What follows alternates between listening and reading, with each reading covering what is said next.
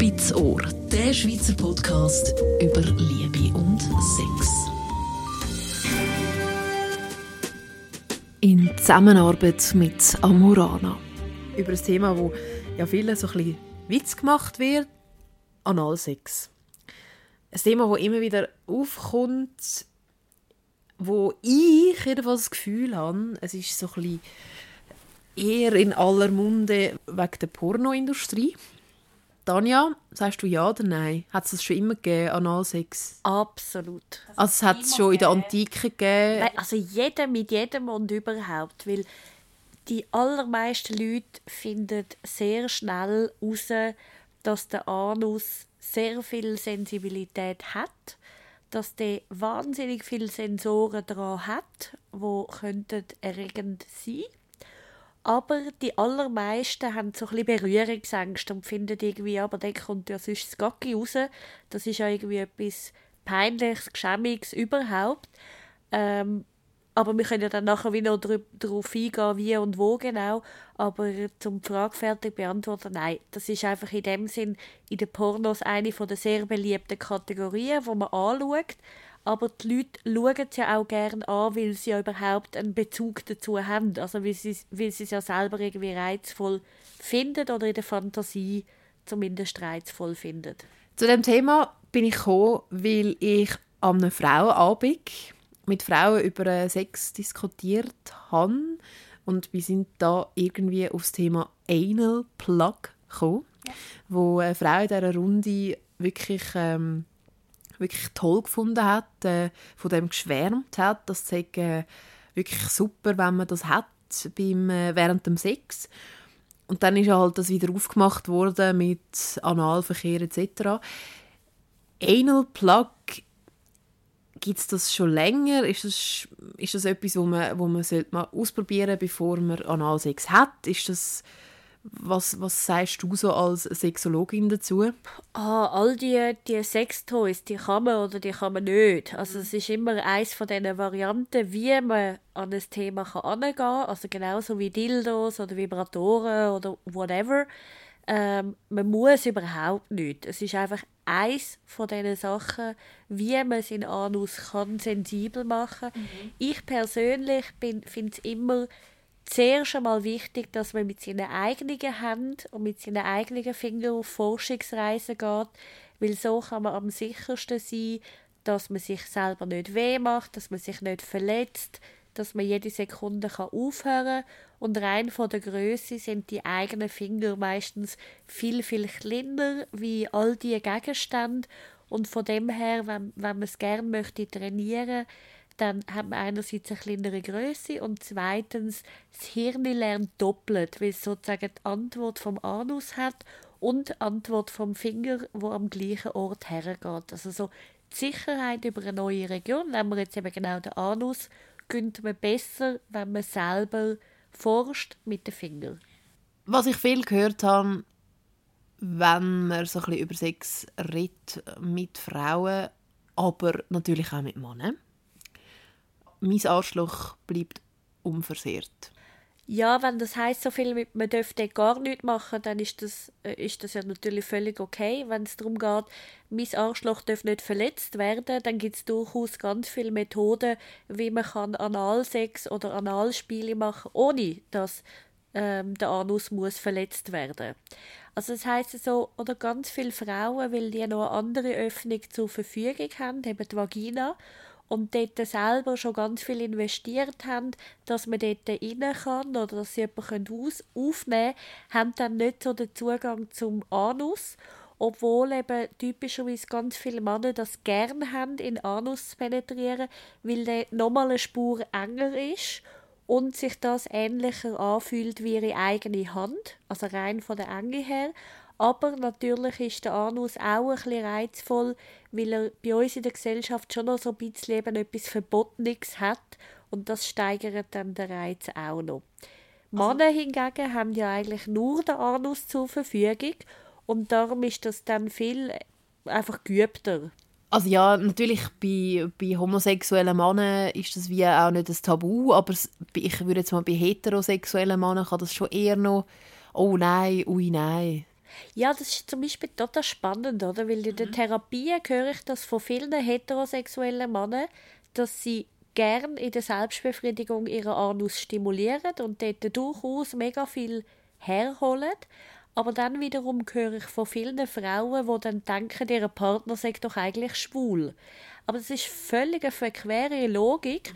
Nur weil man den Anus erotisiert hat, heißt das noch lange nicht, dass man eigentlich gern mit einem Mann Sex will haben, sondern das heißt einfach, dass der Anus erotisiert ist, dass der spannend ist, dass der lässig ist und dass man dort etwas daran spüren Also es hat überhaupt nichts mit sexueller Orientierung zu tun. Ich meine, jetzt können wir jetzt gerade ein, ein Extrem nehmen, in dem Sinn, dass eine Frau könnte sich einen Anschnalldildo anmachen und ihren Mann penetrieren, oder? Ja, wieso nicht? Wieso nicht, oder? Das ist ja eigentlich eine Möglichkeit. Absolut. Und man kann auch ganz andere Sachen machen, wie zum Beispiel während dem Sex auch den Finger in den Anus vom Partner schieben oder eben beim, beim äh, Oralverkehr zusätzlich noch den Anus entweder lecken oder mit den Fingern stimulieren.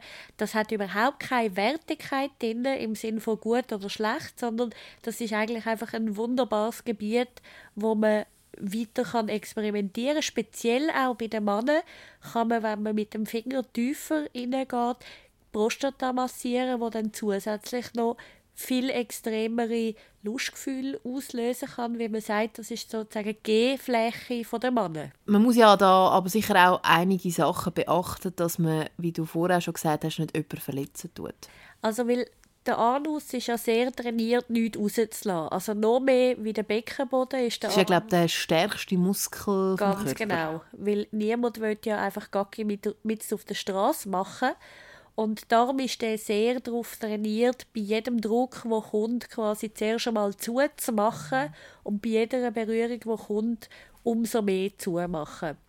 Und wenn man jetzt genau über Sexualität redet, sollte er ja mit der Zeit aufmachen. Das heißt, der wichtigste Aspekt ist das Thema Zeit. Also muss sich sehr, sehr, sehr viel Zeit lassen, bis der Muskel dann mehr und mehr loslässt.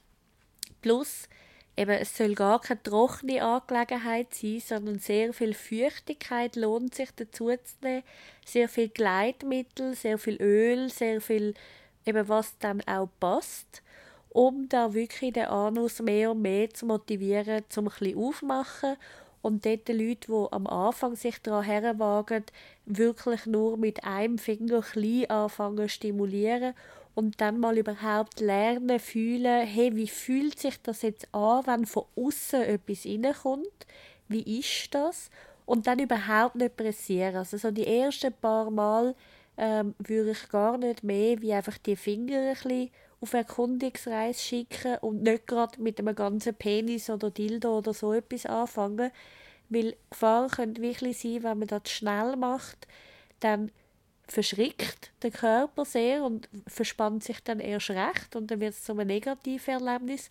Oder eben es gibt dann auch Verletzungen und Verletzungen im Anus sind sehr unglücklich, weil eben jedes Mal, wenn man dann stuhlen muss, kann es Entzündungen und Infektionen geben und das ist, das ist dann schwieriger. Also das kann sehr eine unangenehme Veranstaltung werden. Also das heißt, es lohnt sich sorgfältig und vorsichtig daran herzugehen die Angst, die ja auch da ist, dass man dann plötzlich irgendwie eine Gocki in der Hand hat oder einen Penis. Ja, das ist so ein eine unlogische Angst, weil meistens im Enddarm hat es überhaupt keine Gocki. Aber natürlich, es schmeckt anders. Also es hat einen Eigengeruch, das ist so. Und wenn man jetzt aber ganz schwierig tut und irgendwie findet, hey, das ist jetzt obereklig oder so, dann tut man halt das Kondom über den Finger oder über den Penis und dann kann man das ja einfach umstülpen und wegschmeißen. Das heißt, so kann man der Hygiene durchaus Genüge tun. Ähm, das lohnt sich nicht, die Sorge zu haben, wenn man da damit beschäftigt ist, oh, das könnte doch für den anderen unangenehm sein und so weiter. Dann macht das eben ja nicht. Also, ja. Und wenn der sich ja zutraut, dass er das ja machen kann, wieso soll man ihn dann davon abhalten? Weil der weiß ja, was ihn erwartet in dem Ganzen. Was einfach wichtig ist, was ich noch nicht gesagt habe, wenn man mit dem einen Finger im Anus war, dann soll man nicht mit dem entscheiden, weil dort hat es Bakterien, die nicht Scheide sollen gehen, sonst gibt es Entzündungen. Also es macht durchaus Sinn, dass man es dann nachher abputzt und vielleicht gut geht, gut schnell gehen, gehen Hände waschen, aber es lohnt sich nicht, so sich quasi äh, im Kopf rumzudrüllen, was jetzt dort alles könnte sein und ist und so weiter. Und wenn man jetzt wahnsinnig Mühe hat mit dem ganzen Hygienethema, dann kann man ja, vor, kann man ja die Spiele auch lernen in der Dusche machen, ähm, wo man ja dann gerade Seife und Wasser und so zur Verfügung hat, dann fühlt man sich vielleicht ein bisschen freier.